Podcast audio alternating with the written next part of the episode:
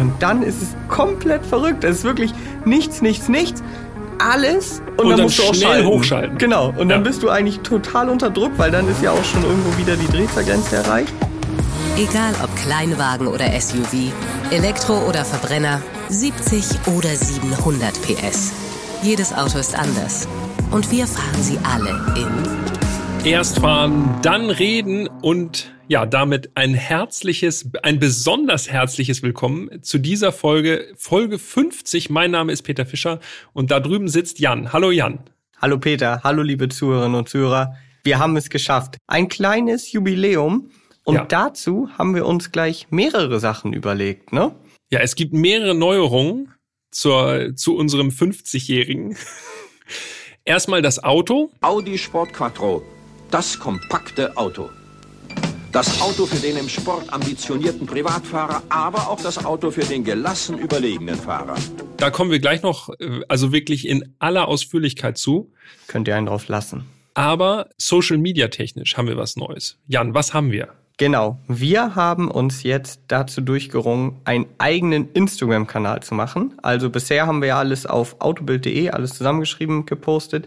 Jetzt gibt es einen Instagram-Kanal, der nur für Erstfahrenden reden ist. Genau, und äh, ja, so heißt er auch, ne? Also alles keine, zusammengeschrieben. keine umständlichen Suchaktionen mehr, sondern einfach erst fahren, dann reden, alles einfach so hintereinander weggeschrieben und dann werdet ihr uns finden. Und wenn ihr natürlich ein Abo dalasst oder äh, uns followen wollt, freuen wir uns natürlich. Dann wollen wir auch mal gucken, wie viele Leute da so zusammenkommen. Also macht ordentlich Werbung, Leute. Genau, lasst ein paar Likes da und äh, da posten wir dann nicht nur die Autos, dann auch immer entsprechend der Folge, sondern natürlich auch Videos, Behind-the-Scenes-Stuff, wenn wir wieder unterwegs sind. Da wird es ein paar mehr Einblicke Ja. geben als bisher. Also ähm, da könnt ihr euch drauf freuen.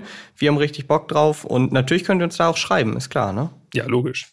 Da äh, läuft dann alles genauso direkt bei uns ein wie auf podcast.autobild.de. Das läuft natürlich weiter. Und ich glaube, wir werden auch weiterhin äh, bei autobild.de noch mal ein paar Bilder reinhämmern. Auf jeden Fall. Ähm, aber ansonsten lasst gerne ein Follow da, äh, like die Bilder. Alles hilft uns. Vielen Dank. Auch vielen Dank an euch übrigens für 50 Folgen, weil also wir hätten das auch so durchgezogen, privat. Absolut. Aber es ist natürlich umso schöner, wenn wir merken, da draußen gibt es tatsächlich viele, viele Leute, die sich dafür interessieren, was wir hier so erzählen, die Autos, die wir fahren, schätzen ähm, und vielleicht auch noch was Neues dazulernen. Das ist ja auch nicht verkehrt. Also äh, danke auch an euch natürlich. Ja, definitiv. Auch von meiner Seite. Und äh, jetzt haben wir euch ja ein ganz besonderes Auto versprochen. Ich würde sagen, erstmal Sound ab. der Sound.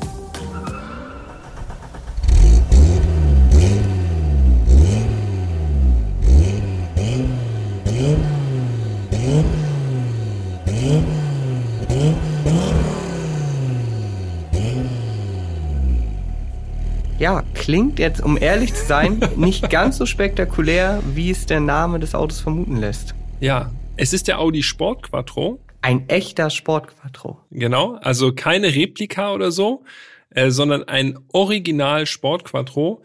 Äh, ich finde, oben raus hört man schon den Fünfzylinder ein bisschen raus, ne? aber Ja. untenrum brummelt's eher. Wenn man an Sport Quattro denkt, hat man wahrscheinlich erstmal diesen Sound irgendwie im Gehör.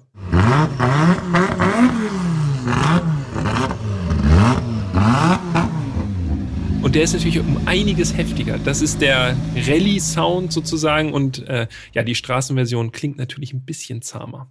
Ja, aber mh, das können wir schon mal an dieser Stelle vorwegnehmen. Sie fährt nicht so zahm, wie es jetzt vielleicht äh, vom Sound her den Anschein äh, hat. Und äh, ihr habt es jetzt ja schon gehört, es geht heute um den Sport Quattro. Wir waren bei Audi Tradition, ähm, durften da dieses Auto fahren. Und an dieser Stelle möchte ich schon mal vorwegnehmen.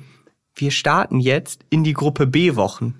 Stimmt, richtig. Heute Sport Quattro und nächste Woche wollen wir noch nicht verraten, aber es ist auf jeden Fall auch ein Gruppe B-Fahrzeug. Genau. Also auch da könnt ihr euch drauf freuen. Also wir werden immer besser im Anteasen, habe ich das Gefühl. Und die Autos sind auch nicht so schlecht, muss ich sagen. Also ein Sport Quattro. Auf meiner Liste stand der schon, ich würde fast sagen, 30 Jahre ganz, ganz weit oben. Ich weiß. du hast schon das ein oder andere Mal von diesem Auto geschwärmt, ja. ohne dass du es gefahren bist. Das stimmt. Okay, dann äh, lass uns doch mal einen Blick auf die Historie werfen und äh, versuchen aufzuarbeiten, warum denn der Sport Quattro, also ja nicht nur für Audi-Fans, wirklich eine Legende ist. Die Geschichte. Dazu müssen wir einmal ganz kurz in die 80er Jahre zurückspringen. Gruppe B, ich glaube, das sagt vielen was. Also diese Rallye-Klassifikation äh, der Fahrzeuge wir erinnern uns an Walter Röhrl zum Beispiel. Natürlich, der ist irgendwie immer noch äh, stark im Kopf verankert.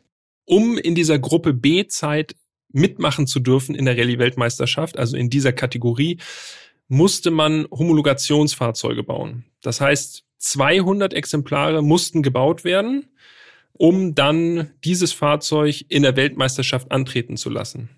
Ja, übrigens finde ich das eine richtig geile Regel, ne? Also für mich viele der krassesten Straßenfahrzeuge sind irgendwie Homologationsautos. Ja. So, also nicht nur auf Rallye bezogen, auch auf äh, äh, Tourenwagensport oder ähm, Le Mans Rennwagen, also so CLK GTR beispielsweise.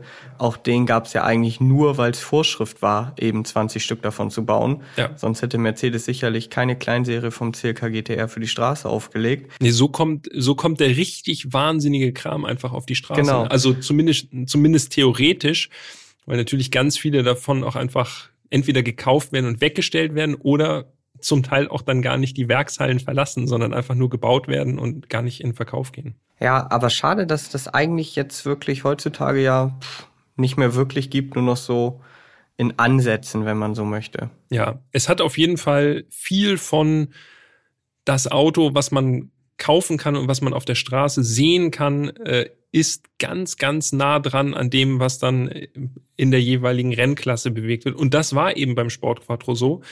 Denn äh, wenn wir noch einmal ganz kurz auf die Historie gucken, wie gesagt, 200 Autos für die Gruppe B-Homologation mussten gebaut werden, 20 weitere dann, um Evolutionsmodelle äh, auflegen zu können für den Rennsport. Und dieses Evolutionsmodell des Sportquattro, ich glaube, das kennt jeder, würde ich mal einfach mal vermuten. Das ist dieser äh, S1 E2, also dieser Flügel Sport Quattro äh, in diesem weiß, äh, gelb, in dieser HB-Livery von damals mit Walter Röll unter anderem auch am Steuer.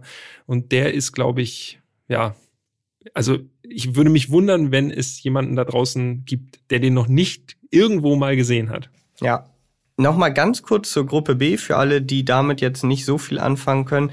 Also Gruppe B gab es nur zwischen 1982 und 1986 und das war wirklich damals das krasseste was es so gab im Rallye-Sport. Also ja. viele Autos mit Allrad, Turboaufladung, Mittelmotor teilweise, ja. Leistung irgendwo so zwischen 400 und 600 PS. Also das war wirklich so wild. Ich meine, ihr müsst euch das vorstellen, alles auf Schotter oder Schnee, äh, dass dann diese, diese Gruppe B ja aufgrund von vielen oder mehreren schweren Unfällen äh, nach der Saison 86 wirklich äh, gekippt wurde, weil alle gesagt haben, das ist zu krass. Ja, weil es natürlich so krass war, dass natürlich auch die Fans komplett begeistert waren von ja. diesen Autos und dementsprechend auch ganz nah ran wollten und an den Strecken standen und das, äh, ja, es ist einfach zu gefährlich geworden der äh, Rallye-Wahnsinn der 80er.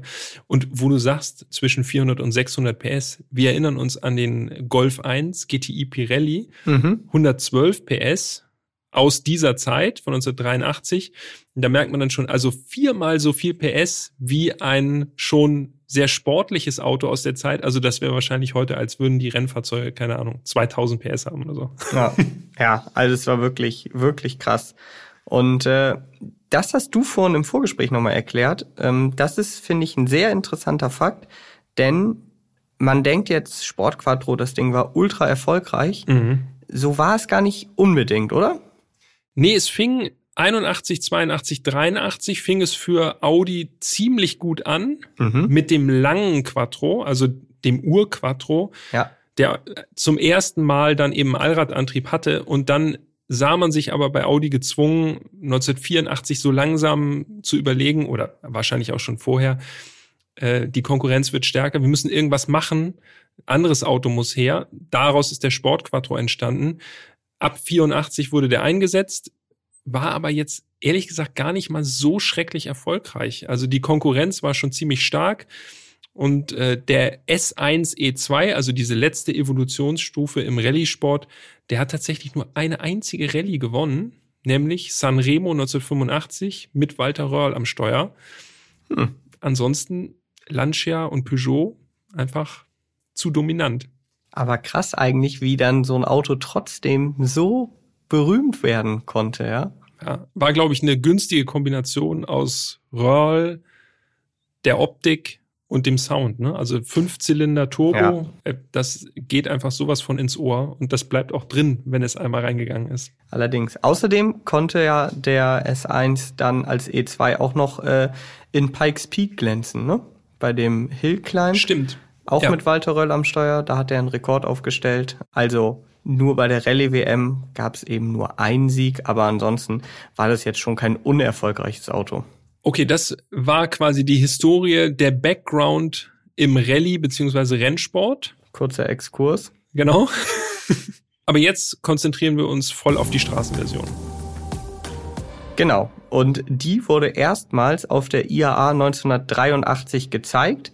Eben die kurze Version vom Sport Quattro. Und gebaut wurde dieses Auto dann zwischen 1984 und 1985. Und du hast es ja schon gesagt, 200 Stück waren für die Homologation vorgesehen, plus 20 weitere für die Evolutionsstufen. Aber es gab dann noch vier. Und man munkelt, dass diese vier einfach nur gebaut wurden oder in Einzelteilen gefertigt wurden, genau. weil man natürlich auch für Rennfahrzeuge, für Straßenfahrzeuge, die schon existierten, einfach Ersatzteile brauchte. So. Genau. Also kurz überschlagen, es sollen wohl 224 Stück entstanden sein. So 100 Prozent bis aufs letzte Auto kann man das nicht mehr so ganz nachvollziehen, aber wir rechnen einfach mit 224 Stück. Dass das ultra selten ist, dürfte jedem von euch klar sein. Aber ich habe extra nochmal zum Vergleich rausgesucht, also vom Quattro, der langen Version, dem Ur-Quattro. Ja. Da wurden 11.000, knapp 11.500 Stück gebaut. Okay, das ist, ja, dagegen spielt der Sportquattro im Grunde ich sag mal, keine Rolle, zumindest in der Stückzahl. Ne? Und jetzt muss man ja mal überlegen, auch so einen normalen Quattro, den sieht man heutzutage kaum. Ja. Also wirklich sehr, sehr selten. Ja. Und jetzt einfach nochmal so, um das nochmal zu verdeutlichen, nur 224 Sportquattro wurden gebaut. Und äh, auch noch wirklich interessant, das Auto hat 1984 195.000 Mark gekostet. Mhm. Und das war damit das teuerste deutsche Serienauto zu dem Zeitpunkt. Ja. Und als ob das nicht schon genug war, hat Audi dann den Preis nochmal ange angezogen. Genau. Nochmal ein bisschen draufgelegt. Also zum Modelljahr 85 äh, wurde der Preis dann auf 203.850 Mark angezogen. Und das war, sofern ich das recherchieren konnte, ungefähr doppelt so viel, wie ein Porsche 911 Turbo gekostet hat. Das ist heftig. Ich habe bei der Recherche ein Werbevideo oder ein Vorstellungsvideo des Sportquattro äh, auf YouTube gefunden und äh, der wird dann vorgestellt durch Walter Röhrl. Und das Lustige, Wie hätte es anders sein sollen? Ja, ja, natürlich. Das musste natürlich irgendwie, äh, das Testimonial musste da äh, tätig werden. Und ganz lustig in diesen Aufnahmen, es gibt so Aufnahmen, wo dann der Sportquattro so über die Autobahn fährt. Er fährt an einem 911 vorbei, an einem 6er BMW vorbei und an der S-Klasse vorbei. Also das ist quasi der, äh, das zeigt nochmal gut, was der Anspruch war. Man lässt einfach alle hinter sich und das zeigt sich eben besonders im Preis. Ich wollte sagen, auch im Preis lässt man alle hinter sich. Ja, und der Preis könnte auch ein Grund gewesen sein, warum sich der Sport Quattro vielleicht nicht ganz so gut verkauft hat, wie Audi es sich damals erhofft hat. Angeblich, das ist natürlich auch nur Hörensagen, äh, haben die damit gerechnet, dass man so maximal 800 Stück verkaufen könnte, mhm. wie wir jetzt wissen. Also so viele waren es definitiv nicht. Und äh, Gerüchten zufolge soll Audi tatsächlich sogar am Ende äh, einige Autos äh, mit Rabatt verkauft haben. Ja, so, so ist das manchmal bei diesen Homologationsmodellen. Ne? Also man kann auf jeden Fall. Faszinierend, aber wer sie dann kaufen möchte, das sind wirklich ganz zumindest, große Enthusiasten. Zumindest damals. Ja. Heutzutage Ja. würde ich dir Brief und Siegel drauf geben, dass das nicht mehr passiert. Das glaube ich auch. So, ja. wenn man sich heute anguckt, das müssen ja nicht mal Homologationsautos sein, einfach nur limitierte Sondermodelle. Äh, Die sind ja meistens Wochen, Monate, Jahre vor Präsentation ausverkauft und werden sofort für deutlich mehr angeboten. Also das war damals halt eine andere Zeit. ja, das stimmt. Ah, was für ein Einstieg. Wir sind schon Ich wieder, bin schon komplett dabei. wir sind schon Mega. voll drin. So muss es sein. Ich glaube, die Historie haben wir abgehakt. Zumindest so kurz, wie es jetzt In der hier, Schnellfassung, wie es jetzt hier möglich ist. Da könnte man eine ganze Folge drüber machen. Fast hätte ich gesagt in der Kurzfassung. Äh, kommen wir zum Design. Das Design.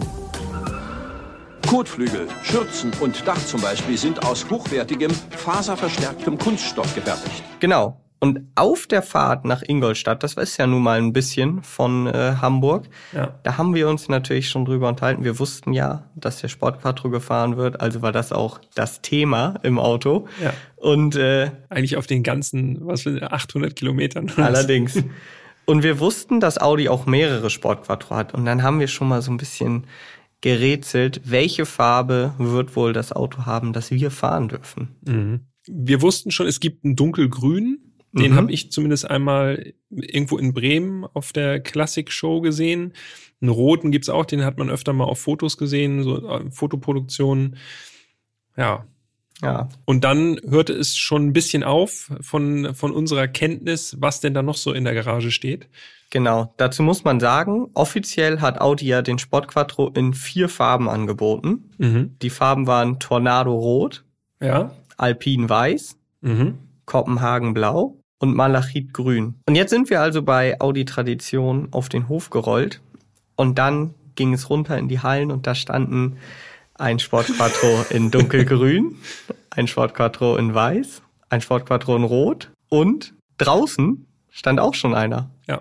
Und das war der dunkelblaue. Und ich muss sagen, ich fand es richtig gut, weil so bei genauerer Betrachtung, klar, der grüne ist heftig von der Farbe, Mhm. aber ganz ehrlich, dunkelblau mit weißen Felgen, also alle Sportquattro haben ja weiße Felgen, weiß lackiert richtig. Von den Vieren ist mir dunkelblau auf jeden Fall ans Herz gewachsen. Liegt wahrscheinlich auch daran, dass das äh, quasi unser Auto war, was wir gefahren sind. Ich habe vorher noch nie einen Sportquattro in dunkelblau gesehen. Also auch deshalb so. allein war ich schon komplett geflasht. Dann lass uns mal so ein bisschen auf die Optik an sich eingehen. Und dazu müssen wir ja eigentlich mal sagen, genau genommen ist der Sportquattro ja so ein Frankenstein. Und das führt auch dazu, dass er seinen Spitznamen bekommen hat, weil er heißt ja der Kurze. Und das liegt daran, dass er eben erstens kürzer ist als der normale, als der Urquattro. Aber wie das zustande kommt, das ist eigentlich der, das Entscheidende, denn er besteht vorne bis zur B-Säule aus einem Audi 80 Mhm. Unterbau. Also natürlich ist das nicht die komplette Audi 80 Front, klar. Aber so die Vorderkarosse vom Audi 80 und ab der B-Säule nach hinten ist es dann ein Quattro oder ein Audi Coupé, je nachdem. Also die sind, glaube ich, relativ gleich von der Karosserie, von der Rohkarosse. Also zwei Autos in einem.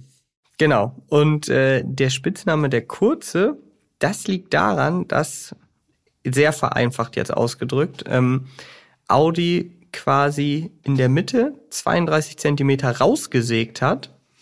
Mm, Am Ende ist er dann 27 Zentimeter kürzer als ein normaler Quattro. Ähm, Das liegt daran, dass vorne die Front wieder ein bisschen verlängert wurde, einfach weil der Ladeluftkühler nochmal 5 Zentimeter Platz braucht. Und das klingt nicht nur erstmal auf ein, so auf vom Erzählen her komisch, das äh, wird auch vor allen Dingen im Profil deutlich. Das Auto hat wirklich sehr spezielle Proportionen. Viele werden wahrscheinlich sagen, das Auto ist hässlich. Äh, Ich sehe das ja komplett anders. Ich finde, das sieht ja einfach nur fantastisch. Er sieht ein bisschen aus wie ein Schuh, muss man sagen. Also 4,16 Meter ist er lang. Mhm.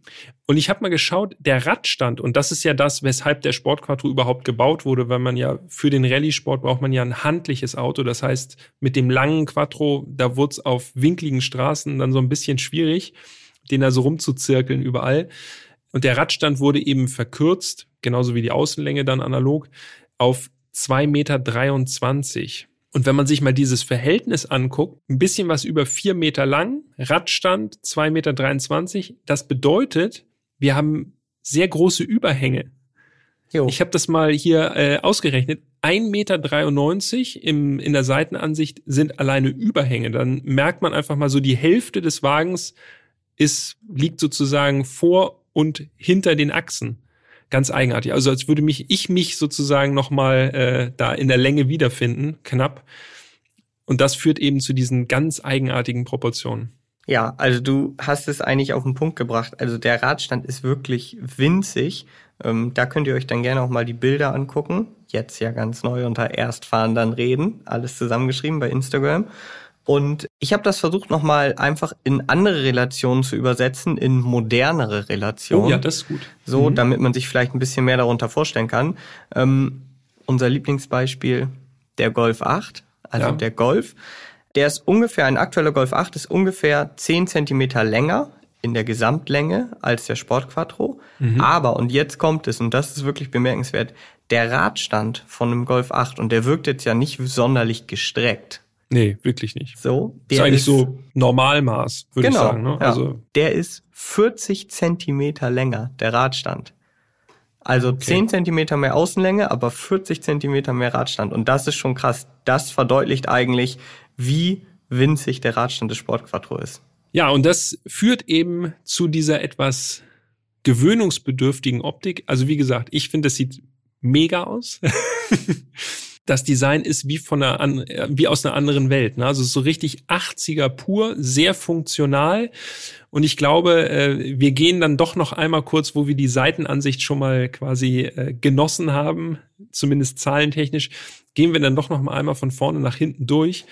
Also an der Front muss man sagen, sehr viele Luftöffnungen sehr viel ja. Kühlerfläche. Also selbst die Stoßstange ist nochmal so unterbrochen. Da sind so drei große Lüftungen nochmal drin.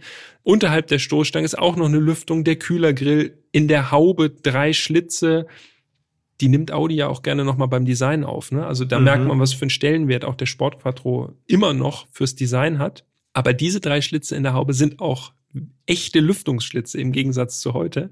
Ja. Also viel Kühlerfläche und ich finde, er sieht mit seinen fast quadratischen Scheinwerfern, guckt er so ein bisschen, ja, irgendwie so ein bisschen beleidigt aus der Wäsche. Also er sieht nicht wirklich aggressiv aus im heutigen Stil, sieht eigentlich recht harmlos aus, wenn man mal von den Lüftungslöchern absieht. Ja, also was mir halt nochmal besonders wichtig ist zu erwähnen, das ganze Auto ist halt ultra eckig, ja. Also ja. alles ist kantig, eckig, eben typisch 80er. Scheinwerfer sind eckig, außen, ganz weit außen positioniert, die Blinker darunter noch weiter außen. Auch eckig? Auch eckig, natürlich, wie könnte es anders sein? Äh, die Kühlermaske, die ist so schwarz abgesetzt. Das fällt jetzt bei einem dunkelblauen Auto gar nicht so doll auf, aber bei einem weißen Auto ist das schon sehr markant. Und dann für mich eigentlich das Design-Feature überhaupt, die Kotflügel.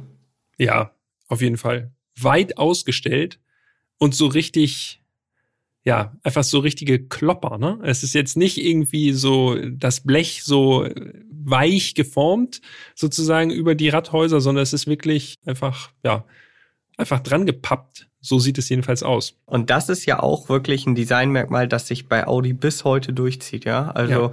gerade bei RS-Modellen, die heute präsentiert werden, wir waren ja beide schon auf solchen Präsentationen, da wird dann immer gerne und oft der Sportquattro zitiert. Und dann gesagt, ja hier, das ist wie beim Sportquattro, gucken Sie von hier hinten.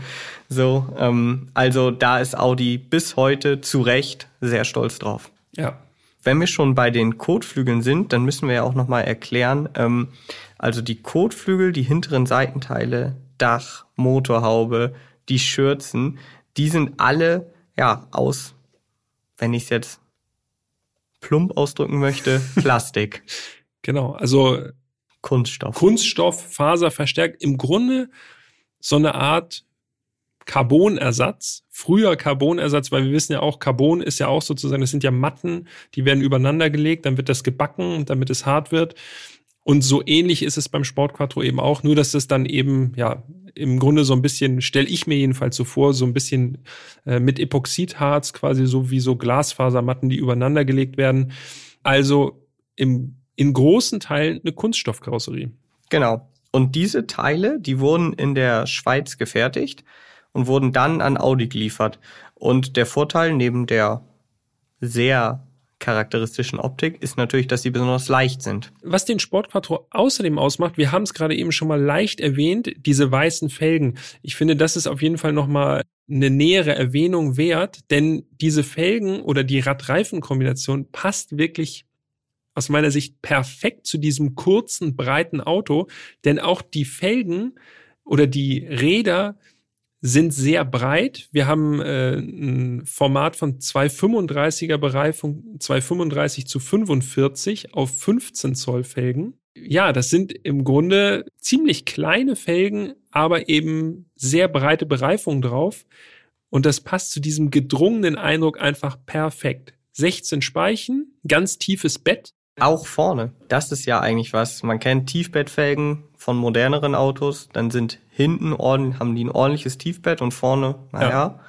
bei dem Auto rundum. Genau. Und das äh, lässt ihn einfach noch mal stämmiger dastehen, finde ich. Und ja, also diese kleinen weißen Felgen, das ist schon was ganz Spezielles. Ja, absolut. Ist wirklich eins der Merkmale so für den Sport Quattro, definitiv. Nimmt ähm, Audi ja tatsächlich auch wieder auf, ne? Also so, wenn ich so an A1 denke, ja, da wird dann auch gerne mit so äh, Editionsmodellen, dann hat er auch weiße Felgen und so. Also das ist schon, äh, das ist wirklich schon immer noch auch bei Audi Sondermodellen und so zu finden.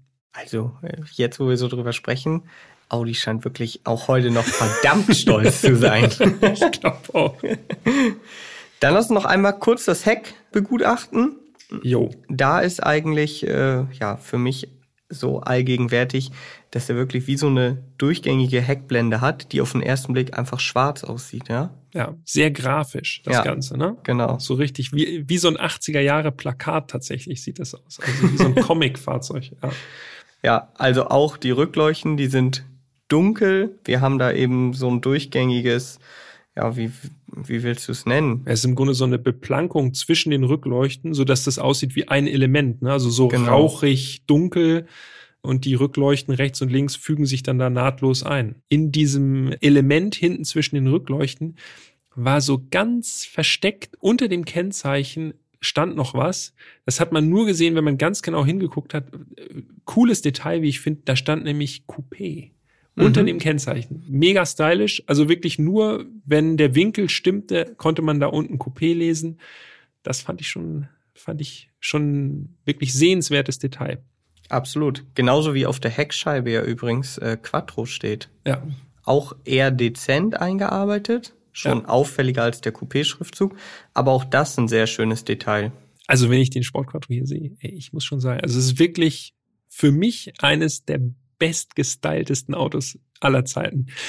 Und dann kommt die Wischwasserdüse für den Heckscheibenwischer. Ja.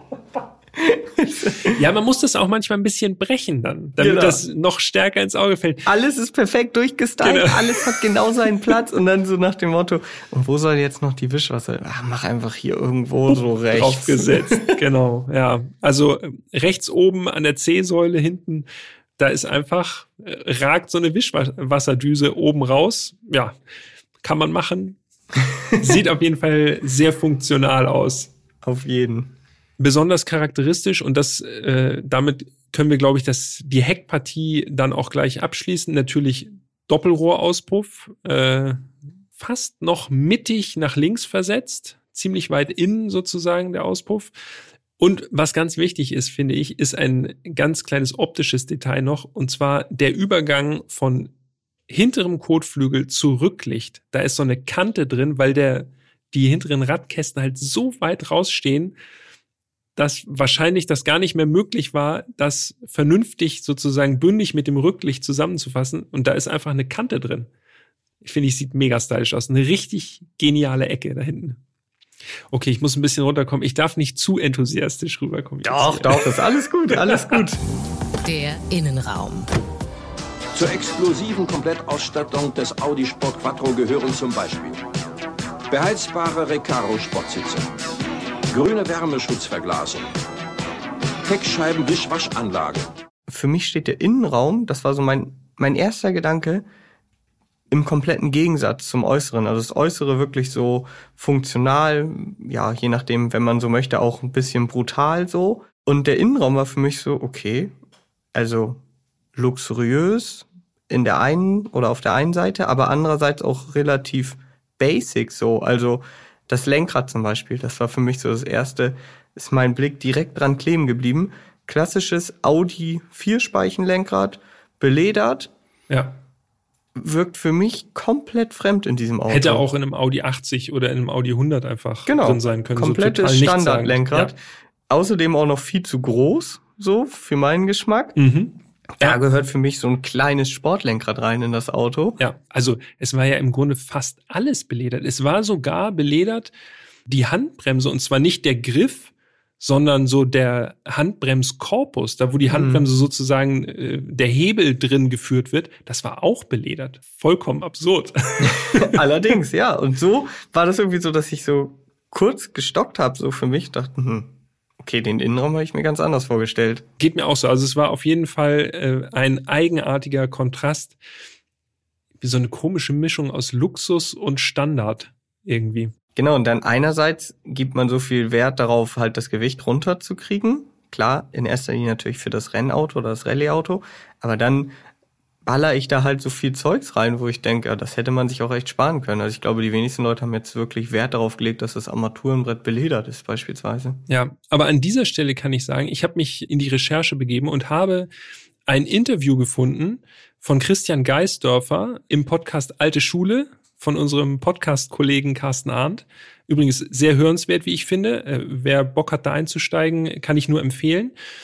Und Christian Geisdorfer hat gesagt, dass Piech eigentlich was ganz anderes vorhatte, nämlich einen wirklich kompromisslosen Sportquattro zu bauen, ohne irgendwelchen Luxuskram drin. Ja. Aber um dieses Auto überhaupt dann verkaufen zu können, war Audi eben gezwungen, da was an Ausstattung reinzubringen. Und das trifft sich ja ganz gut. Aha dass man also quasi basic-mäßig angefangen hat und einfach nur auf Sport gegangen ist und danach einfach noch gedacht hat, okay, hier muss Leder rein, hier müssen elektrische Fensterheber zum Beispiel rein. Mhm. Ja, der ganze Komfort für Sogar eine, eine Sitzheizung. Exakt, ja. Das ist wirklich schon luxuriös ausgestattet gewesen, das Auto für die frühen 80er Jahre. Beim Blick auf die Armaturen, da fällt einem auf, okay, das ist schon hier kein Standard Audi, also klassisch analoge Rundinstrumente.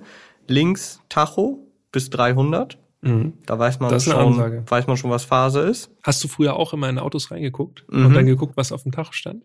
Allerdings äh, zu meiner Verteidigung, also das habe ich auch gemacht. Ich war keiner von denen, die gesagt haben, der fährt dann auch 300. Okay, dann warst du schon da warst du schon auf einem anderen Level. Ich hatte unterwegs. vorher natürlich alles vorgearbeitet mit Autoquartetts, ne? Und wusste dann, also wenn da irgendwie 350 auf dem Tacho steht, aber im Autoquartett fährt er nur 320. Direkt die Abweichung ja, ausgerechnet. Genau, ja. Oha. ja, aber klar, habe ich natürlich auch drauf geguckt, auf jeden Fall. Und Drehzahlmesser, auch da wirklich ordentlich. 8000 Umdrehungen. Mhm. Roter Bereich so bei ungefähr 7,2. Mhm. Da weiß man also schon gut, das, wie gesagt, ist hier, ist hier ein amtliches Gerät. Wichtig für den Sportquattro, rein Fünfzylinder Turbo, eine Ladedruckanzeige, so oben zwischen Tacho und Drehzahlmesser und darunter so erstmal eine Digitaluhr. Mhm. Da muss ich sagen, sehr, sehr stylisch. Weiß auf schwarz. Also das habe ich zumindest in einem Auto jetzt wissentlich noch nie wahrgenommen. Finde ich, äh, sah sehr gut aus. Aber das ist natürlich noch nicht alles, denn rechts oben, also auch noch im Blick des Fahrers, in der Mittelkonsole noch drei Zusatzinstrumente. Mhm. Öltemperatur, sehr wichtig. Wassertemperatur, sowieso. Und Öldruck. Ja, also das war eigentlich das Sportlichste, muss man sagen, was ja. so äh, jetzt im Blickfeld des Fahrers oder der Fahrerin äh, liegt. Ansonsten, ehrlich gesagt, ziemlich Standard. So, ja. ne? Ja. Allerdings. Mit einer Ausnahme, und zwar ebenfalls in der Mittelkonsole, da gab es noch Einstellungen für, äh, für den Allradantrieb. Ja, genau. Also die Sperre ist dort äh, verbaut sozusagen, also für Mitteldifferential und Hinterachsdifferential. Die können manuell gesperrt werden. Das ist so ein ja, es ist so ein Hebel, den man so rauszieht Sieht oder aus reindrücken wie so ein alter Lichtschalter von vielen Autos. Ja, du so stimmt. rausziehen genau. kannst. Ja, gutes Beispiel, genau.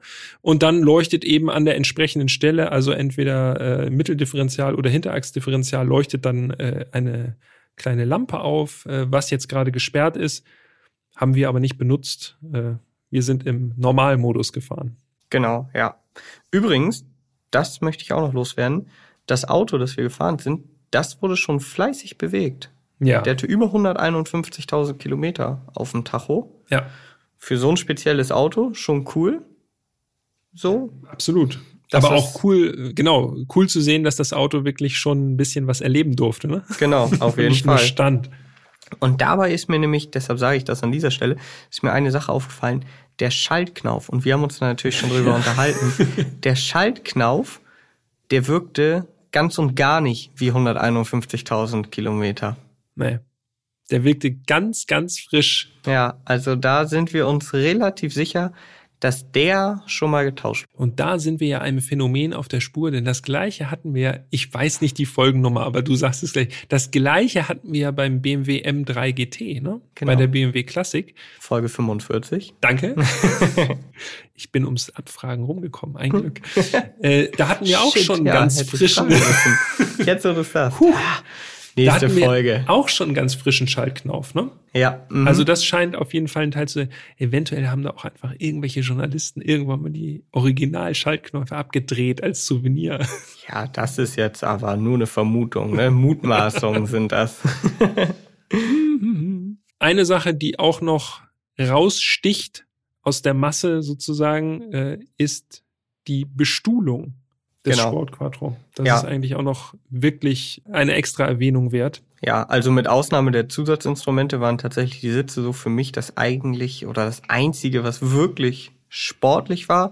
Und zwar äh, sind im Sportquattro Recaro-Sitze verbaut. Äh, schön in Leder Alcantara, also Außenwangen, so graues Leder. Und äh, bei unserem Fahrzeug übrigens auch richtig schön schon so abgenutzt. Also wirklich mit Patina, Ja. gerade auf der Fahrerseite, vom So Ein- und ne? Aussteigen, Ja. ja. und auch so ein bisschen das Leder, halt so die Farbe ab. Also ich lieb sowas ja. Ich finde das ja hammergeil, wenn man so sieht, dass das Auto halt auch bewegt wurde und 150.000 Kilometer, das ist ja nun mal auch eine Menge. Und da sind nun mal auch viele Leute ein- und ausgestiegen. Da muss es nun nicht perfekt sein. Finde ich Hammer. Und ja, Sitzflächen, schwarzes Alcantara, Mhm. Kopfstützen, die finde ich ja auch wild. Ja, so unterbrochen. Ne? Also es ist eine viereckige Kopfstütze, äh, die im Grunde nur so ein Rahmen ist. Genau, die hat einfach ein Loch. 80er Jahre in Reinkultur. Also Ja. echt, äh, ja, sehr, sehr schick. Passt gut zum Sitz und auch zum Gesamteindruck des Autos. Schön eckig. Jo, genau. Sehr eckig auf jeden Fall. Und noch kurz bei den Sitzen geblieben, da muss ich sagen, die haben mich richtig positiv überrascht. Also altes Auto, fast 40 Jahre, aber ziemlich viel Seitenhalt für so ein altes Fahrzeug und gleichzeitig auch nicht irgendwie ultra hart, sondern relativ bequem. Also rein vom Sitz her sehr gut. Aber da kommen wir zu einer Sache Platzangebot. Mm, Also selbst ich musste im Sportquattro den Sitz schon ganz nach hinten stellen, also Längsverstellung ganz nach hinten, um vernünftig zu sitzen. Und ich bin 1,83. Also es ist wirklich selten, dass ich den Sitz ganz nach hinten machen muss. Aber im Sportquattro war es so. Und wenn ich den Sitz schon ganz nach hinten machen muss, müsstest du eigentlich auf der Rückbank sitzen.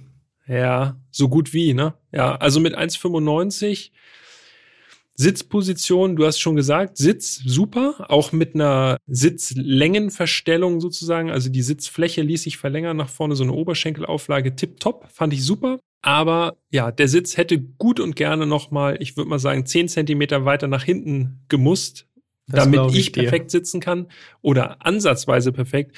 Ich habe da gesessen, echt wie so ein Frosch. Ne? Also angewinkelte Beine, Lenkrad, das relativ groß ist, hatten wir schon gesagt, halt mehr oder weniger direkt vor der Brust. Und dann noch so leicht nach rechts versetzt, ne? Das steht auch nicht ganz gerade. Genau, es steht leicht schräg, dieses Sportquattro-Lenkrad. Ergonomisch perfekt ist das absolut nicht gewesen, aber ich bin zu Kompromissen bereit in diesem Fahrzeug. ja, die Sitzposition nicht ganz optimal, ab 1,80 Meter wahrscheinlich. Du musst einfach sitzen, ganz entspannt am oberen Punkt des Lenkrads den Arm gerade gestreckt, die Hände auf Viertel vor drei, dann hast du Kontrolle über das Auto, weil du immer Kontakt hast zum Sitz. Ich meine, du hast dich in den Honda S800 gequält und auch Ah. in den Caterham. Also, Easy. du bist auf jeden Fall zu Kompromissen bereit. Dafür viel Luft nach oben. Also äh, was Kopffreiheit angeht, super. Kannst mit Hut fahren. Genau, kann ich mir mir den Hut noch aufsetzen.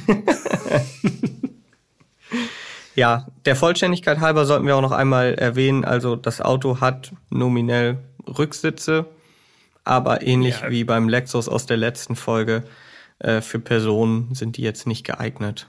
kann man wirklich knicken. Also wenn man drin sitzt und man guckt nach hinten, also sowieso, wenn man äh, die, den Sitz nach ganz hinten geschoben hat, das ist wirklich direkt hinter den Vordersitzen fängt die Rücksitzbank an. Also da kann keiner sitzen. Es Ja. ist einfach, einfach Quatsch. Aber wo wir gerade schon dabei sind, zu gucken, sozusagen uns umzugucken im Auto, richtig genial, wenn man vorne rausguckt, die Fronthaube mit diesem Power Dome, dieser so in der Mitte wölbt es sich so auf. Ein sehr schöner Ausblick. Dann ist mir aufgefallen, wenn man im, in den Innenspiegel guckt, nach hinten, sieht man den von dir erwähnten Quattro-Schriftzug und zwar dann äh, lesbar, also nicht in Spiegelschrift. Mhm. Fand ich auch super. Ja, wenn man nach rechts schaut, dann hatte unser Fahrzeug einen rechten Außenspiegel, der einfach alles komplett vergrößert hat, was so äh, rechts hinter dem Auto war. Ganz, ganz eigenartig vom, äh, ja, vom Blick sozusagen, vom Blickfeld.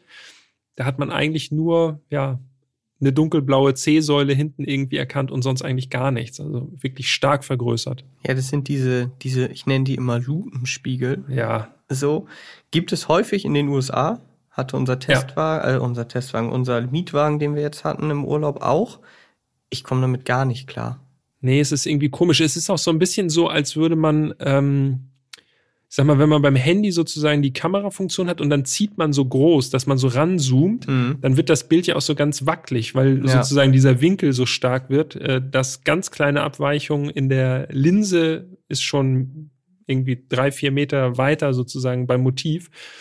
Und so ungefähr ist das. Also ziemlich zittrige Angelegenheit dadurch. Ja, und der äh, tote Winkel wird auch relativ groß, habe ich feststellen können. Ja. Nicht beim Sportquattro, aber an anderer Stelle auf jeden Fall. Hast du den Blinker gelauscht? Hast du dich nicht schon mal gefragt, wie klingt wohl der Blinker vom Sport Quattro? Um ganz ehrlich zu sein, nee, habe ich nicht. Ich habe ihn benutzt, aber er ist mir nicht besonders im Gedächtnis geblieben. Aber ich weiß, du bist der Blinkerbeauftragte. Ja, wir haben lange keine Blinker mehr erwähnt, deshalb musste ich natürlich direkt einmal nochmal äh, das hier jetzt einmal reinsetzen. Klingt richtig plärrig. So ungefähr. Richtig. Ein echter, ein echter 80er Jahre Blinker. Und, und das ist auch das letzte, was ich mir aufgeschrieben habe, das ist ganz wichtig, ist dir der Schalter für den Warnblinker aufgefallen? Ja, das war wieder so ein liegender Schalter, oder nicht? Genau, es war so ein Kippschalter. Wie beim Golf, oder nicht? Wie beim Golf 1. Ja, perfekt.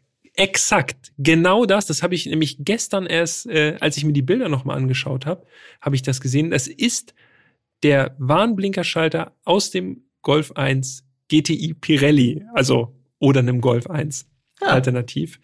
Äh, da allerdings am Kombi-Instrument verbaut, sozusagen am Rand und äh, beim Sport Quattro auf der Mittelkonsole. Ja, es ist unglaublich. Das war nicht abgesprochen. Das war's wirklich Sehr gut. nicht. Dann würde ich gerne noch kurz über den Kofferraum reden und dann schließen wir auch das Innenraumkapitel. Ach ja, beim Kofferraum. Denn zum Ja. Kofferraum, da gab es gleich mehrere Besonderheiten. Ja, Erstens, wir haben das Teil nicht aufbekommen. ja. Also, wir standen zu viert um dieses Auto rum. Unser Producer Serda, liebe Grüße, der war auch dabei. Ja, Der ist ja äh, großer Audi-Fan. ja, So. auf jeden Fall. Der musste mit. Genau, der war ja schon beim RS6, also Folge 21 dabei, jetzt auch beim Sportquattro. Und unser Kollege Andy, der war auch noch dabei. Ja, Und wir standen also zu viert um dieses Auto und haben wirklich, ja, ein paar Minuten haben wir gebraucht, um den Kofferraum zu öffnen. ja, es war äh, große Verwirrung, wie man denn wohl den Deckel hinten aufbekommt. Aber dann haben wir es rausgefunden und das hat sich auch gelohnt. Also erstens, geöffnet wird der im Türausschnitt, in der Fahrertür. Ist wirklich so ein Hebel zum Ziehen, richtig. Dann öffnet sich der Kofferraum und darin waren zwei coole Sachen, wie ich finde. Also sehr untypisch auch.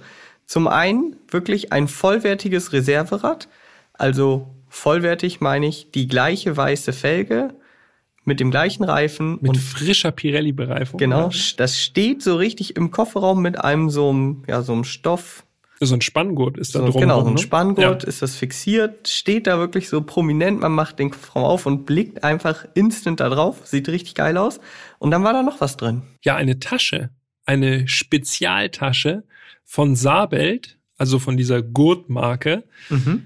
Äh, und da waren zusätzliche Gurte drin, nämlich Hosenträgergurte und machte auch Sinn, denn in diesem Kopenhagen-blauen Sportquattro von der Audi-Tradition waren zusätzliche Gurtschlösser verbaut. Das heißt, man konnte den normalen Gurt benutzen, aber man konnte auch diesen Hosenträgergurt reinklicken. Also es gab zusätzliche Gurtschlösser auf der Hutablage hinten äh, und jeder Sitz hatte noch zusätzliche, ein zusätzliches Gurtschloss außen. Also ganz eigenartig.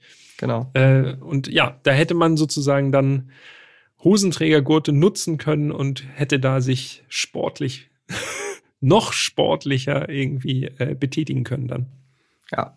Und wie diese Tasche und auch das Reserverad und alles andere aussieht, das könnt ihr natürlich unter äh, Erstfahndern reden auf Instagram sehen. Da haben wir von allen Details Bilder gemacht. Ich denke, der Sportquattro, der, der kriegt auch mehrere Posts, oder? Was meinst du? Ja, definitiv. Auf jeden, also von mir auf jeden Fall. Gut. Okay, Innenraum abgehakt. Jetzt wird's spannend. Die Technik. Der neue Audi Sport Quattro. Ein weiterer Meilenstein in der Entwicklung technisch hochwertigster und enorm leistungsstarker Automobile. Ja, der Motor, der hat so ein äh, paar Raffinessen, denn natürlich, das wissen wahrscheinlich so gut wie alle, rein Fünfzylinder, ich hatte es ja auch schon erwähnt, mit Turbolader. Aber es geht nicht nur um den Turbolader, ein K27 von Kühnle Kopp und Kausch, sondern es geht vorrangig erstmal ums Material. Der hat nämlich einen Alu-Block und auch einen Alu äh, äh, ich, äh, Zylinderkopf, das ist das Wort. Aber es geht auch um den Hubraum. Genau. Denn ähm, grundsätzlich steckt ja auch ein 15er Turbo im Quattro. Der hat 2144 Kubikzentimeter. Und in Grundzügen ist dieser Motor auch in den Sportquattro gewandert. Allerdings mit 2133 Kubikzentimeter. Also 11 Kubikzentimeter weniger. Jetzt könnte man denken, hm, vielleicht Übertragungsfehler oder so. Aber das hat einen Grund. Und der liegt wieder in der Rallye WM beziehungsweise in den Regularien der Rallye WM, denn es gab den sogenannten Turbofaktor. Genau, der Turbofaktor liegt bei 1,4 äh, und beschreibt sozusagen, wenn man einen Turbo verwendet, dann muss man den Hubraum des Turbomotors mal 1,4 nehmen, um sozusagen das Saugeräquivalent rauszufinden. Ja, und wenn man ein Fahrzeug unter 3,00000 Liter Hubraum äh, gebaut hat, dann war es eben erlaubt in diesem Gruppe B-Reglement, das Leergewicht unter 1000 Kilo anzusetzen. Alles, was über drei Liter Hubraum war, musste dann sozusagen mehr wiegen. Dementsprechend war der Anreiz natürlich ziemlich groß, den Hubraum unter drei Liter zu drücken. Und weil das eben ein Turbomotor ist im Sportquattro, musste dann dementsprechend eben noch der Turbofaktor mit eingerechnet werden. Und Jan, du hast, glaube ich, ganz genau ausgerechnet, was das bedeutet. Ja, korrekt. Ich habe mal nachgerechnet. Also 2144 Kubikzentimeter mal 1,4 macht 3001,6 Kubikzentimeter Tja. und damit zu viel. Genau. Und das wäre der normale Quattro-Motor gewesen, der Fünfzylinder-Turbo. Genau. Deshalb muss was am Hubraum passieren. Ja, Audi hat die Bohrung verringert von 79,5 auf 79,3 Millimeter. Und das ergab dann eben einen Hubraum von 2133 Kubikzentimeter. Mal 1,4 macht das 2986,2 Kubikzentimeter Hubraum. Great success. Great success, korrekt. Ja. und damit war der Sport Quattro unter drei Liter Hubraum und konnte homologiert werden. Alles war in Butter, ne? Alles war in Butter. Und wenn man jetzt die Motorhaube öffnet, dann gibt's da so einiges zu sehen. Natürlich den Turbolader, hast du ja schon gesagt. Übrigens, Mhm. ich wusste nie, wofür KKK steht, bis zu diesem Podcast. Oder KK und K. Musste ich auch nachgucken. Habe ich auch Kühnle, Kopp und Kausch. Geiler Name. Das, aber das sind so Sachen, das sagt man einmal und schreibt sich das auf und dann vergisst man das sofort wieder. oder? ja, aber für den Moment ist cool. Für den Moment ist gut. Übrigens auch auf der, auf der Rennversion, auf der Rallye-Version war immer dieser Aufkleber drauf. In so einem Dreieck, diese Mhm, drei Ks. Kenne ich auch. Ganz prominent. Nicht nur auf dem Sportquattro oder auf dem S1, natürlich auch bei anderen Rennfahrzeugen mit Turbolader findet man das ab und zu. Genau. Also der Turbo, der springt einem mehr oder weniger ins Auge, wenn man die Haube öffnet. Aber was einem dann auch auffällt, spätestens auf den zweiten Blick, ist die Einbauposition des Motors. Ja. Nicht ganz so, wie es im Lehrbuch steht, würde ich sagen. Nicht unbedingt, nee. Längs eingebaut, Ja, das ist klar, aber nicht möglichst weit zur Fahrzeugmitte verbaut, sondern sehr weit vorne, im Grunde auf oder vor der Vorderachse. man könnte sagen, möglichst weit vorne verbaut vom Gefühl her. Also wie du schon sagst, wenn man wirklich genau hinguckt, sieht es aus, als wäre der Motor komplett vor der Vorderachse. Tja, Und jetzt denkt man sich, so habe ich zumindest gedacht, naja, das ist ja nicht unbedingt ideal für die Gewichtsverteilung, ne? mhm. Also Motor so weit vorne. Hm. Aber ich habe mal nachgeschaut, das, was ich rausfinden konnte, äh, demnach liegt die Gewichtsverteilung trotzdem bei 56 zu 44. Das hätte ich echt nicht gedacht. Liegt aber auch mit daran, dass äh, ein wirklich für heutige Verhältnisse gigantischer Tank, 90 Liter, Ja. hinter der Rückbank noch verbaut ist. Ne? Ja, also möglichst viel Gewicht, was jetzt nicht unmittelbar mit dem Motor zu tun hat, einfach alles nach hinten, so schwer wie möglich. Ja. Und jetzt haben wir so viel über den Motor geredet, aber noch gar nicht gesagt, ich glaube im ganzen Podcast noch nicht, ne? Nee. Wie viel Leistung der Sport Quattro eigentlich hat. Stimmt. 306 PS sind es nämlich. Mhm. Und die Kraft, ja, also das maximale Drehmoment, da gibt es unterschiedlichste Angaben. Ja. Alles zwischen 330 Newtonmeter und 350 Newtonmeter Drehmoment wird genannt quasi. Mhm. Ich würde jetzt einfach mal vorschlagen, wir nehmen einfach 350. Ja, also ich glaube, Streut bestimmt nach 350 oben alles. Ja, ich glaube 350 ist nicht ganz so, ganz so verkehrt. Wichtig auch noch das Gewicht, 1298 Kilo, also ganz, ganz knapp unter 1,3 Tonnen. Klar, die Rallye-Autos, die waren natürlich bedeutend leichter. Wir haben jetzt hier, haben wir schon gelernt, auch sehr viel ähm, Ausstattung an Bord. Ja. Topspeed 250 waren damals angegeben. Da muss ich allerdings wieder an das Christian Geisdorfer Interview verweisen von der alten Schule. Der hat gesagt, der ging 270 auch. Also äh, lassen wir einfach mal so stehen. Auch da war sicherlich irgendwie oben raus einiges drin. Haben wir jetzt beide, glaube ich, nicht ausprobiert, ne? Nein. Dann würden wir hier nicht mehr sitzen, glaube ich. Okay, dann abschließend noch Beschleunigungswerte, weil die finde ich wirklich beeindruckend. Ja. Das, was ich rausfinden konnte, auch da gibt's unterschiedliche Angaben, aber angegeben war er wohl mit 4,9 oder 5,0 Sekunden Werksangabe, was schon echt schnell ist für die Zeit. Aber gemessen, und das nicht nur einmal, wurde der Sport Quattro sogar mit 4,5 Sekunden auf 100. Und das in einer Zeit, das hatten wir ja beim Golf 1 GTI, wo alles unter 10 Sekunden schon sehr sportlich und sehr schnell war. Also Aber genug Theorie, komm, lass uns endlich losfahren. wir fahren los, auf jeden Fall. Das Fahren. Der Audi Sport Quattro hat ein Hochleistungsfahrwerk mit Einzelradaufhängung und breiten Hochgeschwindigkeitsreifen. Wir haben es ein bisschen so gemacht wie beim Carrera GT aus Folge 19. Also ich glaube, ihr habt es ja schon gemerkt. Also für Peter ist der Sport Quattro, ich glaube, das kann ich so sagen, ist schon auch ein heiliger Gral. So.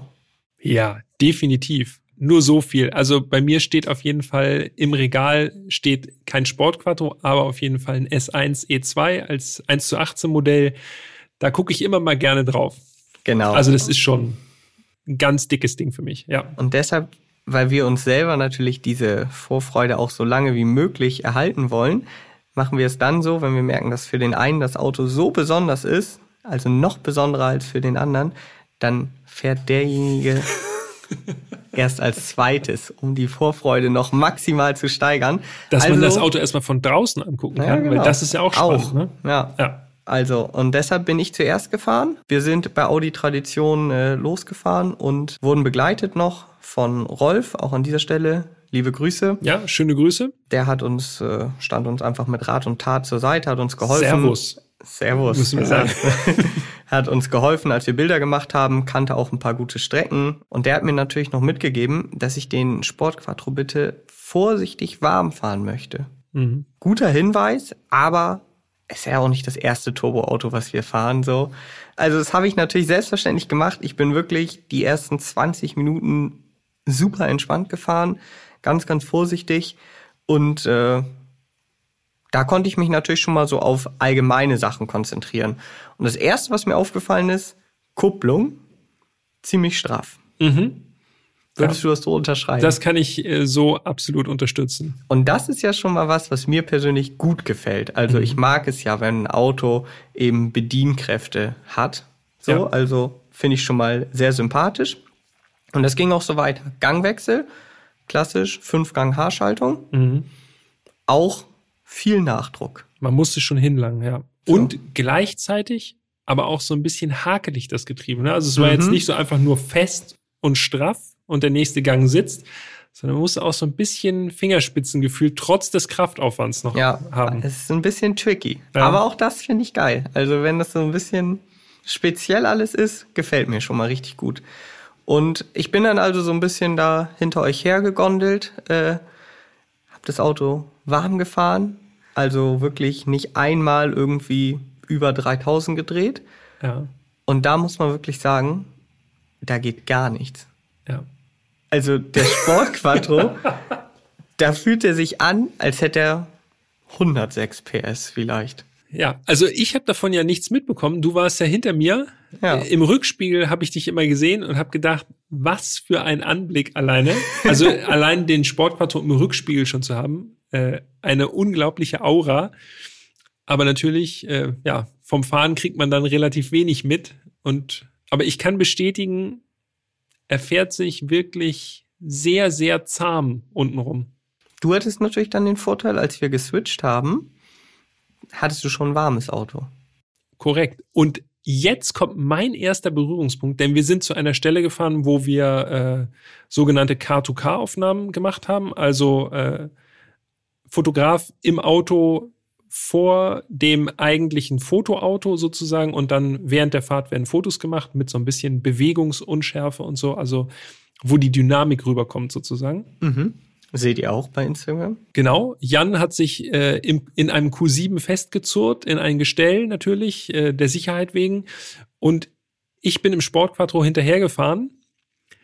Und ich muss sagen, dass ich habe das Auto gewendet in so einem Dorf, Mhm. ziemlich hakelig auch den Rückwärtsgang reinzukriegen beispielsweise. Also da muss man wirklich, wirklich sehr aufpassen. Das ist eine fragile Angelegenheit. Ist runterdrücken und da, wo der sechste ist. Genau. Ja, das alleine ist noch nicht das Schwierige sozusagen, aber Nee, es aber ist nur schon, so also um den Gang so, damit der Gang sitzt, das ist schon wirklich äh, ein anderer Schnack als in modernen Getrieben. Und dann beim Wenden in diesem Dorf, ich bin da so reingefahren, 3000 Touren und auf einmal bang, so ein richtig, hat er richtig einen rausgerotzt, so ein kleiner Knall. Ich habe sogar aufgenommen.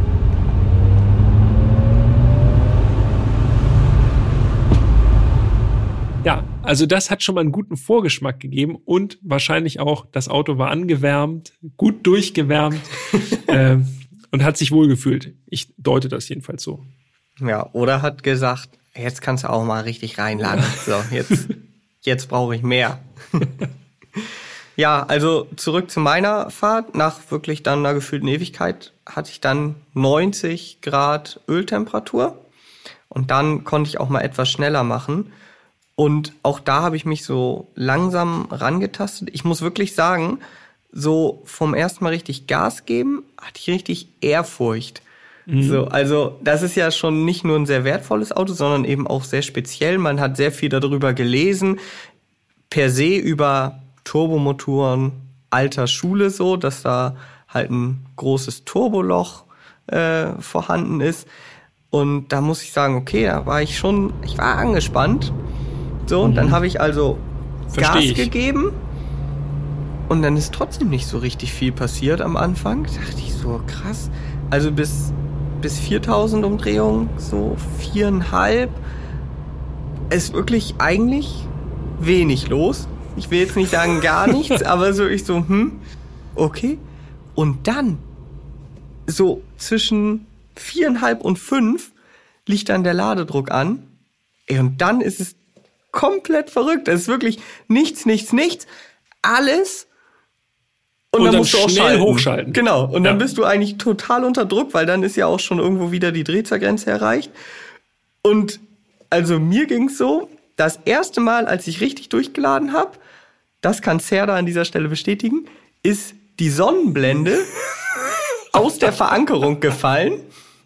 Genau vor mein Gesicht. Also die hing halt nur noch so auf halb acht vor meinem Gesicht. Aber ich konnte sie nicht wegtun, weil ich so damit beschäftigt war, dass ich jetzt schalten muss, weil es war wirklich gerade das Drehtabend ausgenutzt, so, dass Serda halt so rübergegriffen hat und die Blende so aus meinem Gesicht gehalten hat. Mit vereinten Kräften. Genau.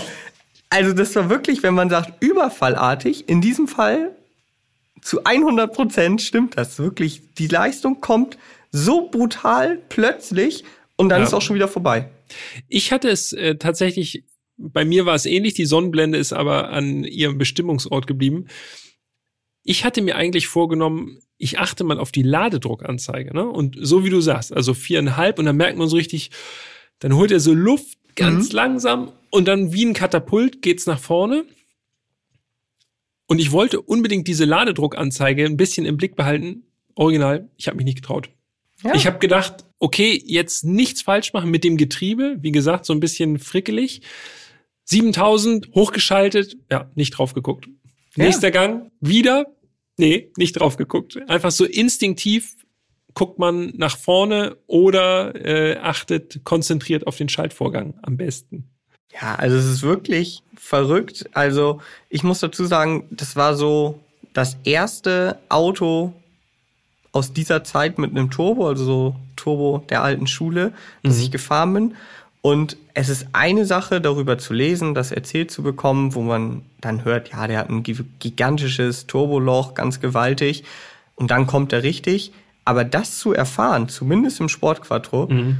das hat mich komplett geflasht. Also es war wirklich, dass ich dachte, okay, es passiert gar nichts. Jo, das ist ja ultra krass, was ist das denn? Schaltest und dann braucht er auch erstmal wieder kurz, ja. bis er wieder im Boost ist, also wieder auf Ladedruck und dann geht das Ganze wieder von vorn los. Aber das geht so schnell, dieses kleine Drehzahlband von ungefähr 2000 Umdrehungen, sage ich mal, wo es richtig, richtig marschiert, dass man, also ich brauchte eine Zeit, um mich überhaupt dran zu gewöhnen, wie ich das Auto fahren muss. Also wenn man wirklich den Sportquattro so nutzen will, wie er gedacht ist, dann muss man wirklich super hochtourig die ganze Zeit fahren. Wir haben extra nicht gesagt, wann diese 306 PS anliegen. Das tun sie nämlich bei 6700 Touren und daran kann man schon erkennen, okay, man muss diesen Motor einfach drehen. Der kriegt immer eins auf den Kopf. Genau. Und dann, dann geht's auch wirklich sehr gut voran. Ich habe die ganze Zeit gedacht, während wir gefahren sind, sind das wirklich nur 306 PS, weil es fühlt sich beim Durchbeschleunigen und beim Ausdrehen fühlt es sich nach wesentlich mehr an. Aber vermutlich auch äh, einfach dadurch, dass vorher halt gar nichts passiert. Es ist so, wie genau. wenn im Februar mal die Sonne rauskommt und man denkt, boah, jetzt ist Sommer. So, ja, dann ja. ist das gleich ein ganz anderes Gefühl, wenn es vorher nur geschifft hat. Und so ist es auch beim Sportquattro mit dem Motor, ne? Dass man Absolut. einfach entwöhnt ist und dann auf einmal kriegt man aber richtig so eine, so eine volle Packung einfach ab. Ja, das habe ich mir hier tatsächlich auch notiert. Also fühlt sich unter Last dann nach deutlich mehr als 300 PS an. Aber ich glaube, genau wie du sagst, es liegt teilweise auch an dem Unterschied. Vorher nichts, dann alles. Und das Vergnügen ist heftig, aber auch kurz. Kurz und heftig. Ähm, dazu dann dieser Sound, ne? Wir müssen jetzt auch noch mal was ja. zum Sound sagen. Also Im Stand, ja, Recht Klingt da jetzt nicht so krass. Muss man sagen, ja. aber unter Last und auf Drehzahl, Da ist dieses genau, da hört dieses man den, Raue kommt einfach super gut raus. Ne? hört man den Fünfzylinder schon richtig schön. Und äh, du hast es ja schon angedeutet, auch bei mir hat er hin und wieder mal so einen richtigen Knall rausgehauen, aber nicht so Fehlzündung wie heutzutage, so einprogrammiert, Ja. sondern einen echten, echte Fehlzündung. Das geht so durch den ganzen Auspuff. Das spürt man richtig. Man so. Das ist hört einmal wie so ein richtig, Böller wie er schießt. Auspuff. Ja. also es ist wirklich wie so ein Schuss. Beim ersten Knall habe ich mich auch echt ordentlich erschrocken. Da dachtest du so, das war's jetzt. Ja, wenn du gar nicht damit rechnest, so einmal macht richtig so PAM! Und so, ui, Ja. was war das denn? Das ist schon krass. Und diesen Moment habe ich hinter dir erlebt, Mhm. denn ich meine, da warst du vor mir, bist vor mir gefahren und ich habe gesehen, okay, er gibt Gas, der Sportquattro entfernt sich, erst gar nicht, dann sehr schnell. und dann habe ich auch richtig gut wahrnehmen können, dass es einmal so paff, am, am Horizont hat es einmal geknallt und das, das war er. Ja, Ja, und was ich schon gesagt habe, also man muss, oder mir ging es zumindest so, vielleicht ging es dir auch nicht so, aber für mich war es wirklich so, ich musste erstmal verstehen, wie ich dieses Auto denn überhaupt am besten fahre. ja, Also zum Ende hin hatte ich es dann halbwegs, sage ich mal, raus. Also am besten ist es, wenn man jetzt auf der Landstraße fährt, wenn man wirklich so mit ziemlich genau viereinhalbtausend Umdrehungen, gerne auch ein bisschen mehr, in die Kurve reinfährt. So, also schon vorher auf Drehzahl ist, dann leicht ans Gas geht und dann zieht sich das Auto so richtig in die Kurve. ja. Und wenn die Kurve dann aufmacht, dann kannst du voll durchbeschleunigen und dann hast du halt das Drehzahlband noch vor dir. da merkt man halt wirklich den Vorteil des Allradantriebs. Also man wird richtig aus der Kurve rausgesogen. Ne? Genau. Das ist, äh, das ist wirklich ganz charakteristisch. Äh, und dann dieser kurze Radstand. Also ich finde, den hat man auch so gerade so aus dem Kreisverkehr rausbeschleunigen oder so. Da merkt man einfach, wie er fährt sich im Grunde kippelig so ein bisschen. Also es ist immer dieses Einlenkmoment, das ist schon sehr, sehr stark ausgeprägt beim Sportquattro Jo. und man spürt in der Lenkung richtig diesen kurzen Radstand. Ja, also das ganze Auto ist eigentlich permanent nervös. So, Ja. also ist eigentlich die ganze Zeit so nervös. Man muss schon ein bisschen aufpassen, aber wenn man es raus hat, und da will ich jetzt nicht von sprechen, dass wir das irgendwie nach dieser kurzen Zeit raus hatten, Nein. aber ich kann mir schon vorstellen, dass wenn man es wirklich raus hat, macht das Ding richtig Bock. Ja, vermutlich auch auf losem Untergrund. Ne? Mhm. Da wird es wahrscheinlich, da kommt dann der Allradantrieb noch mal stärker zum Tragen und man kann es dann so ein bisschen mehr ausspielen, weil man muss auch sagen, dadurch, dass der Motor so weit vorne verbaut ist, also so dieses anfänglich eher untersteuernd in eine Kurve, dann bei Leistungseinsatz äh, geht er dann doch quer. Das kann man sich auf manchen Videos auf YouTube kann man sich das sehr gut anschauen. Und auch die Rallye-Versionen hatten ja immer dieses Problem, dass die wirklich einfach sehr hakelig zu fahren waren. Also das ist jedenfalls meine Wahrnehmung, wenn man das so betrachtet. Mhm. Man kämpft eigentlich dann immer gegen das Untersteuern an. Allerdings. Und äh, das Fahrwerk, das ist ja für so ein eigentlich brutales Auto für meinen Geschmack echt ein bisschen zu weich. Also das Auto wankt schon ziemlich stark. Auch beim Bremsen. Ne? Also genau. Ich fand gerade die Bremse und beim Bremsen und so Beschleunigen, weg. auch beim Beschleunigen, wenn du vor mir weggefahren bist, so, Ja. du siehst richtig, wie das Auto hinten eintaucht, vorne geht's Ja. aus der Federung raus und denkst so, boah, der geht gleich Richtung Horizont so. Ja. Also- bäumt sich richtig so auf. Ne? Genau, Ja. ja. Das, und das trägt ja auch noch mal zu diesem Beschleunigungseindruck noch mal bei, weil wenn du da drin sitzt und du wirklich so siehst, es geht, du wirst so nach hinten nach gekippt. oben. Genau, und äh, die Straße verschwindet im Grunde unter der Haube. Das ist schon, das ist schon ein verrücktes Gefühl. Ja. Was sagst du zur Lenkung? Also ich habe sie als äh, relativ direkt äh, in Erinnerung, nicht zu sportlich. Allerdings hat mich beim Fahren wirklich das große Lenkrad massiv gestört. Ja, ging mir auch so. Wir haben ja schon über die Sitzposition gesprochen. Ich muss grundsätzlich sagen, also die Lenkung fühlte sich recht modern an, ist auch eine Servolenkung, aber grundsätzlich von der Sitzposition und die Größe des Lenkrads, ich konnte das Auto gar nicht so harmonisch fahren, wie ich das gerne gewollt hätte, Hm. weil ich einfach, meine Knie waren im Weg, meine Arme waren zu angewinkelt, also es hat nicht richtig, nicht richtig funktioniert. Hm. Ja. ja, man muss halt Kompromisse eingehen. Aber ansonsten, äh, alle mechanischen Vorgänge im Auto, ich war erstaunt, wie viel Sportwagen da sozusagen drin war. Also es war sehr roh, die Erfahrung. Es war körperlich anstrengend, den Sport Quattro zu fahren. Ja, es war Arbeit. Genau, lenken, schalten, es war die Kupplung, du hast gesagt, sehr stramm irgendwie. Also es war wirklich, man musste das Auto wirklich bei den Hörnern packen sozusagen. Ähm, und man hat auch immer so diese Antriebsstranggeräusche, das hat so leicht geheult und gejault und wenn man vom Gas gegangen ist, so mhm. also es war viel Rennsport irgendwie schon spürbar in diesem luxuriösen 80er Jahre Ambiente. Absolut, also da war viel los und vor allen Dingen, das ist mir so in Erinnerung geblieben, vor allen Dingen äh, mental musste man irgendwie die ganze Zeit voll auf der Höhe sein. Du musst immer denken, okay, jetzt gleich setzt der Boost ein und dann muss ich mich auch schon bereit machen zum Schalten, weil wenn ich ja. da den Schaltpunkt verpasse, der dreht dann so willig hoch, das willst du auch nicht. Also da muss man schon die ganzen, dann auch wie du fährst, also mit einem Sauger fährst du im Zweifel dann halt einfach ein bisschen, äh, ein bisschen untertourig in die Kurve, okay, ist auch nicht gut, aber bei dem Auto musst du ja wirklich überlegen, okay, jetzt schalte ich hier schon runter, damit ich dann in der Kurve so unterwegs sein kann. Es war fordernd. Auf jeden Fall. Und man braucht eigentlich Eingewöhnungszeit. Ne? Also das fährt sich ja. schon ganz anders als moderne sportliche Autos. Man ist schon sehr aktiv im Sport. Es ist ja auch Sport. Sport. Sport. Außerdem, was mir aufgefallen ist, äh, wie das Auto so auf andere Leute wirkt. Ja. Ähm, also klar, wir waren in und um Ingolstadt unterwegs. Da haben wir echt viele Daumen hoch bekommen. Allerdings äh, bin ich mir nicht so sicher, ob viele Leute wirklich erkannt haben, was da gerade an ihnen vorbeigefahren ist. Also wie besonders das ist, dass es ein älterer Audi ist und mhm. dass es vielleicht ein Quattro ist, ja. Ob die jetzt alle erkannt haben, dass das so ein Sport-Quattro ist, weiß ich nicht. Ging mir so ein bisschen so wie damals, als ich mal den Mercedes 190 Evo 2 gefahren bin. Ja. Da habe ich auch relativ viele Blicke so bekommen, aber ich glaube, viele waren auch eher so, ja, was ist das denn? Was ist das? Warum hat er sich da so einen riesigen Flügel auf seinen ja. 190er gedübelt? Aber die, die es erkannt haben, die sind ja völlig durchgedreht, ne? Und das war ja, ja. auch beim Sportquadro so. Ich erinnere mich an den einen Typen mit der äh, mit der Bundeswehr G-Klasse, wirklich so ein ganz mhm. frühes Modell ohne Türen. Wir sind durch so einen kleinen Ort gefahren, der kam vom Supermarktparkplatz, hat das Auto gesehen, sich so halb aus seiner G-Klasse gelehnt, Daumen hoch, so, ist dann auch hinter uns her, so ein bisschen durch die Stadt oder durch den Ort da. Und dann haben wir irgendwo einmal an der Seite angehalten.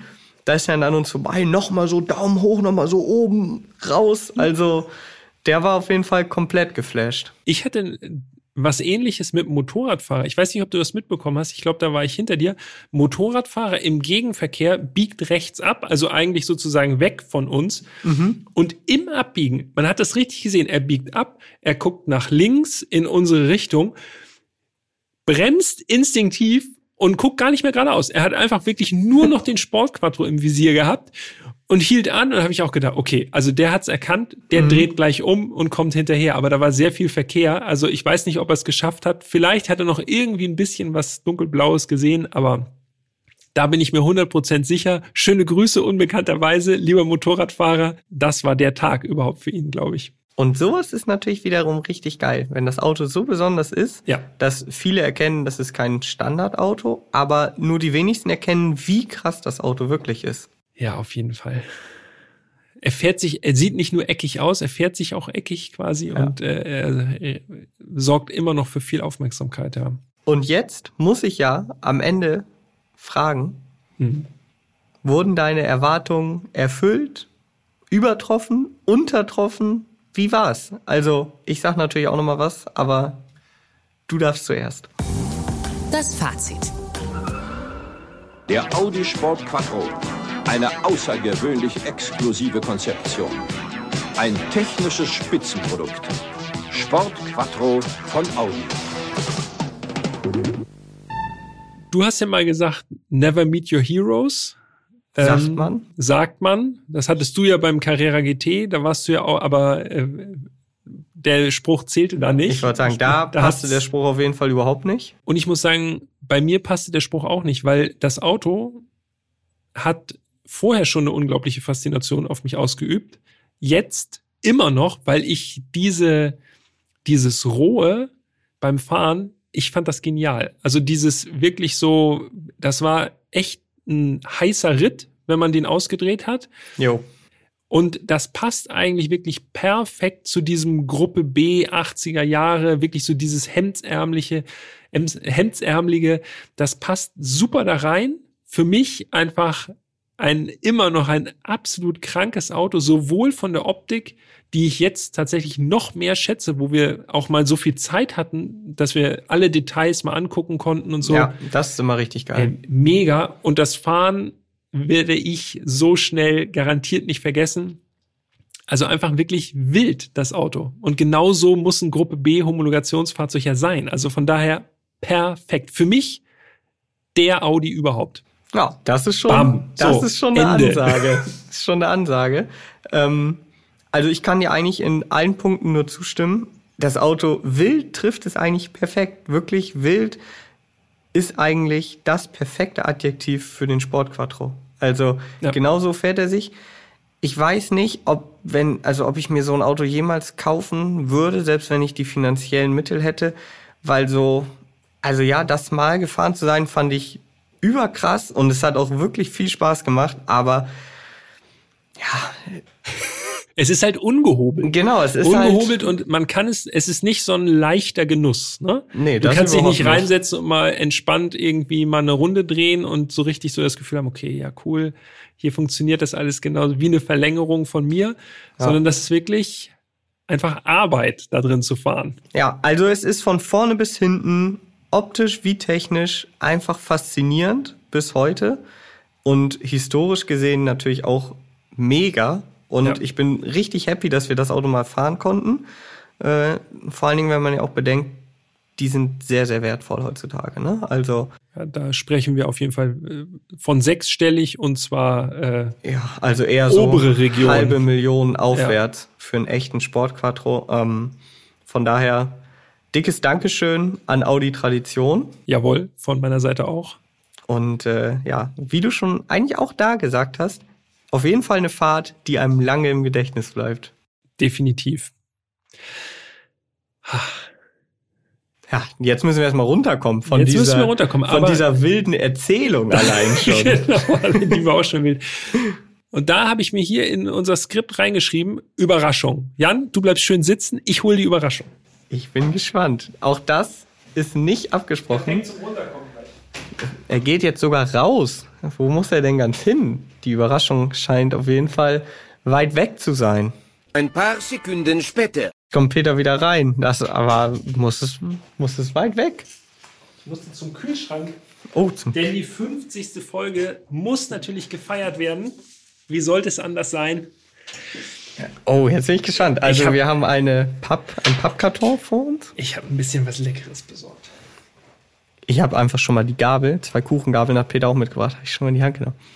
Oha. Es gibt schön Schokotörtchen, sag ich mal. Jan, äh, ich würde vorschlagen, wir gönnen uns das jetzt gleich mal.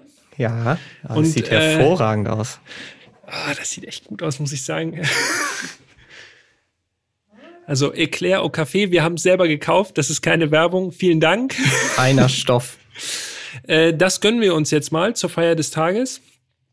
Vielen Dank für diese Sendung, für diese Folge. diese Auf jeden Sendung, Fall. ich schon. Wie bei Wetten das hier. Super cool, geniales Auto, 50. Folge, mega cool. Äh, ich freue mich schon auf nächste Woche, denn da geht es wild weiter. Es geht wild weiter mit dem nächsten Gruppe B Auto. Mehr wird nicht verraten. Ja, Wenn euch die Folge gefallen hat, dann lasst uns natürlich gerne eine Bewertung da, gerne auch eine Rezension. Äh, schreibt uns auch gerne und äh, wir freuen uns da auf jeden Fall drüber. Dann würde ich sagen, jetzt Kuchen. ja, jetzt wird genossen. Vielen Dank fürs Zuhören. Bis nächste Woche. Ciao, ciao. Bis dahin. Tschüss.